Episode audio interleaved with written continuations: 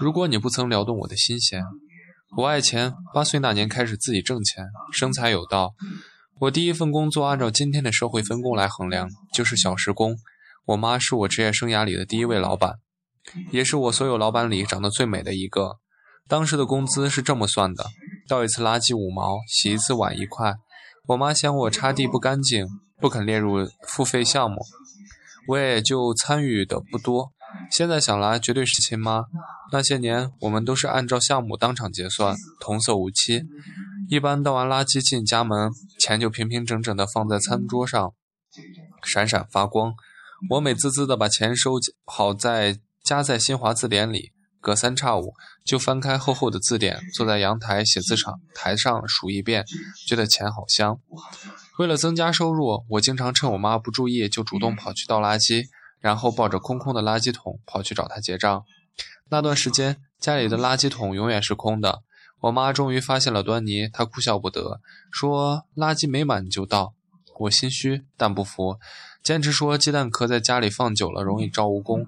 我妈怕蜈蚣，一听很有道理，犹犹豫豫的还是给我结算了工钱。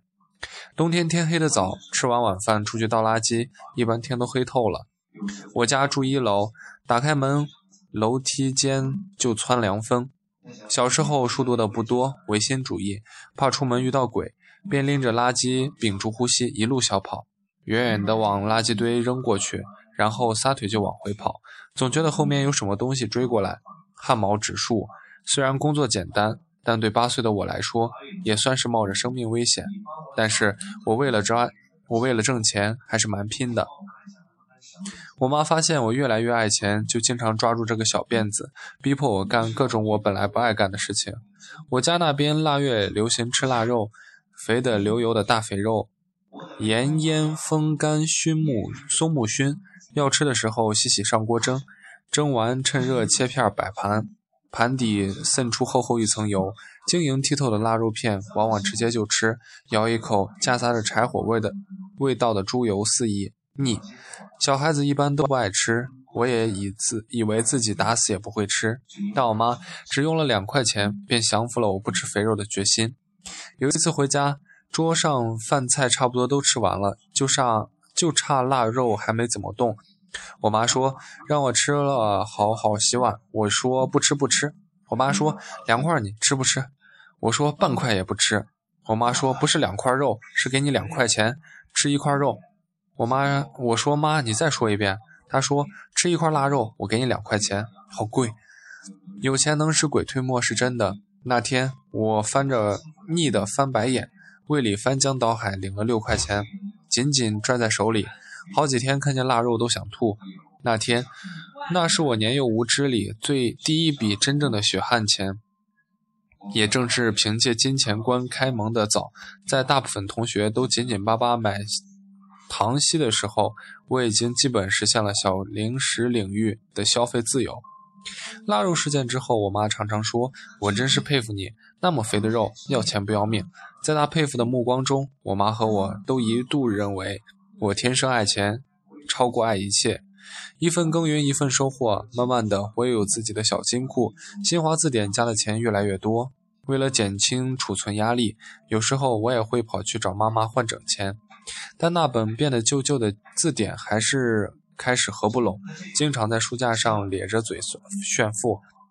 我妈给我买了一只陶瓷的小猪存钱罐，猪背有一个硬币大小的缝儿，正好往里塞钱。我妈把存钱罐郑重其事地交到我手里，告诉我这只存钱罐只能存钱，不能取钱，除非砸烂，让我在将来砸之前深思熟虑，想清楚。我妈说砸存钱罐的时候故意夸大这种仪式感，搞得我有一种莫名的压力，觉得砸存钱罐是一件极其悲壮的事情。存钱罐放在新华字典旁边，每天我写作业一抬头，小猪就笑眯眯地看着我，我盘算着它装满钱的肚子也笑眯眯的。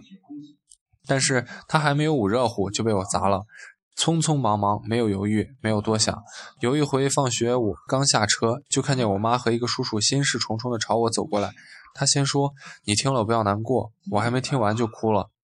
我爸那个傻逼混黑社会，讲兄弟义气，替人挡灾，结果被人捅了三刀，胃和肺被人捅穿了，可能不行了。我爸的兄弟就来找我妈，说离婚前就算再不愉快，我爸也算吃了苦头。这个事情万万不能瞒着我，让我去一趟医院，搞不好这是父女最后这辈子见一眼。我问我爸还能不能动，叔叔说身上插着很多管子，不怎么能动。我说那你们等等，我要先回趟家。我回家把存钱罐砸了，然后在玩具店买了一整套塑胶恐龙的玩具。到了医院，进门之前，叔叔把我拉到一边，说：“孩子，你一会儿进去了别哭，你爸看见你哭就知道自己不行了。你不哭，他兴许还能挺住。”我说：“好。”进了病房，我没敢仔细看我爸的脸，躲躲闪闪瞄了几眼，发现我爸好像肿了，肥了几圈，气色不好，不白，依然一副雄赳赳气昂昂，可以再爬起来打一架的样子。我撕开封套，把一袋子塑料小恐龙哗啦啦的倒在我爸肚子上。我爸吃力地喊我名字，用他那只没输液的手抓起一只恐龙，张着嘴说要说啥，我一个字也没听清。我不耐烦说：“爸，你别说话，这些小恐龙是我自己用攒钱买的，躺在医院不能动，有玩具就不无聊。”我说话的时候，我妈从病房出去了。我看了看病房周围，都是我爸的兄弟。齐刷刷站在那里，愁眉苦脸。我妈给我买了新的存钱罐，还是小猪，不过猪肚子上有一个塑料盖子，存进去的钱还可以抠出来。因为我之前砸的那只存钱罐，碎渣撒了一地，到处都是。我妈骂骂咧咧，扫了好几天。我继续倒垃圾、洗碗，但是不跟我妈要工钱了，小生意变成了义务劳动。我妈觉得我懂事儿了，便更大方地嘉奖我。随着我越长越大，我妈给我的零花钱面值也越来越大。我的小金库越来越肥，可是奇了怪了，我却越来越抠。过年领了压岁钱，和弟弟妹妹出去买鞭炮，从来不自己掏兜，一毛不拔。我妈说我小小年纪就掉进了钱眼子里，鬼迷心窍。长大了可怎么办？长大后我大方了一回，结果让我妈揍了一顿。我从爱钱的幼女变成了爱钱的少女。高二那年遇到了我的初恋。学校合唱比赛，我们班主任嫌班里六十个学生没一个唱歌好听，便从高三找来一位领唱。那天我们在体育馆门口的台阶上排练好，准备练习。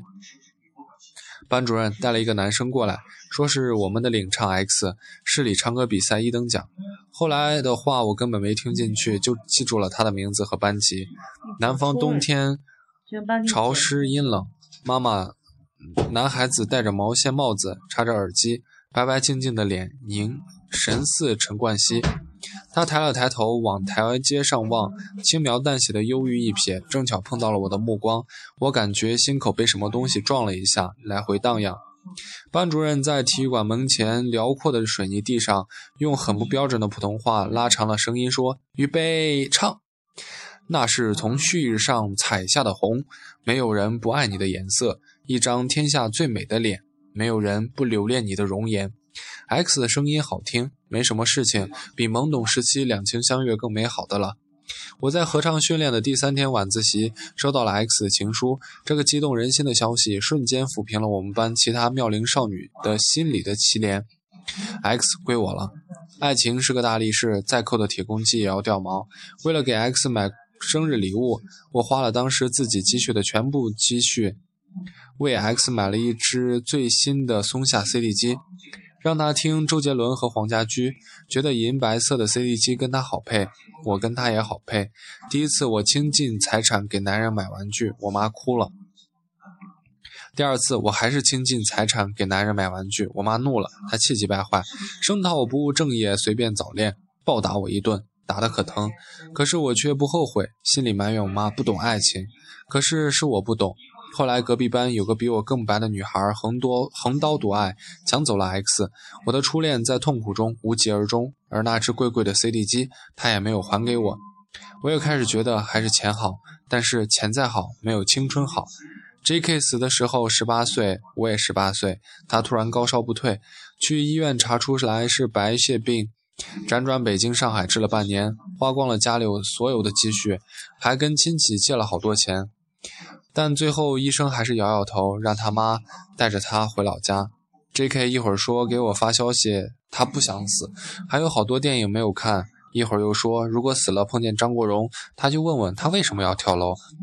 他父母还想送他回医院，他说算了。最后 J.K. 走的时候，躺在自己家的床上，因为浑身骨头疼，一直昏迷，所以很安静。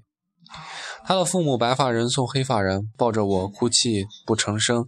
我到 J.K. 的卧室，看到满满墙都是他喜欢的电影海报，柜子里有他的发卡、他的公仔、他的课本和唱片，他的钱包里还有一张我的照片，满屋子都是他对这个世界的眷恋。我忍住没哭，揣起他那只生病时送给我送给他许久许愿的尾戒，从他家出来，脚下一滑，在回家的路上狠狠摔了一跤。我突然明白，就算再多钱，也不能让 J.K. 戛然而止的青春重新活过来。我去公墓的时候，买了两束白菊花，一束给 J.K., 一束给我爸，然后把伤感都收起来，离开了家乡。到离家很远的北京上学、工作、生活，在这个城市一待就是十年，见了很多要钱不要命的人，见了很多为分家产反目成仇的人。他们欲盖弥彰，用梦想粉饰欲望，不仅为每一只火腿明码标价，为每一只器官明码标价，还大义凛然地为这个世界的每一寸空气也明码标价，包括生命、婚姻、快乐和爱情。浮云一告别。浮云一别后，流水十年间，林林总总，大是大非，哪能分得那么清？钱终归带着魔性，闪闪发光的时候值得去爱，但求财之路四处都是陷阱，一不小心就会魔心难改。